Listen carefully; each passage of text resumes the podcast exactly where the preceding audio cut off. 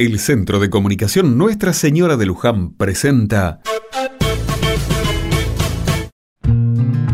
Otra mirada. El otro día me encontré en el hospital con un amigo. Me sorprendió verlo y le pregunté si estaba bien de salud. Me dijo que sí, que estaba ahí para sacarse sangre porque quería formar parte del registro de donantes de médula ósea. Me quedé sorprendido porque no sabía que se podía hacer tanto por el otro con una simple extracción. Apenas un poco de nuestra sangre alcanza para curar enfermos afectados de leucemia, anemia aplástica, linfoma, mieloma, errores metabólicos o déficit inmunológicos.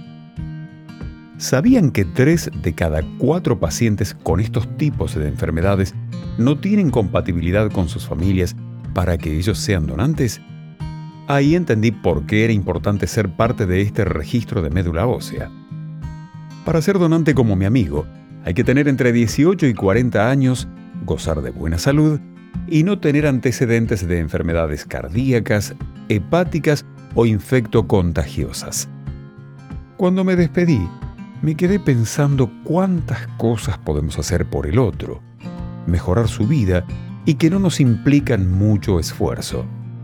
Yo creo que vale la pena poner el cuerpo y que una parte nuestra ayude al otro. ¿Y ustedes?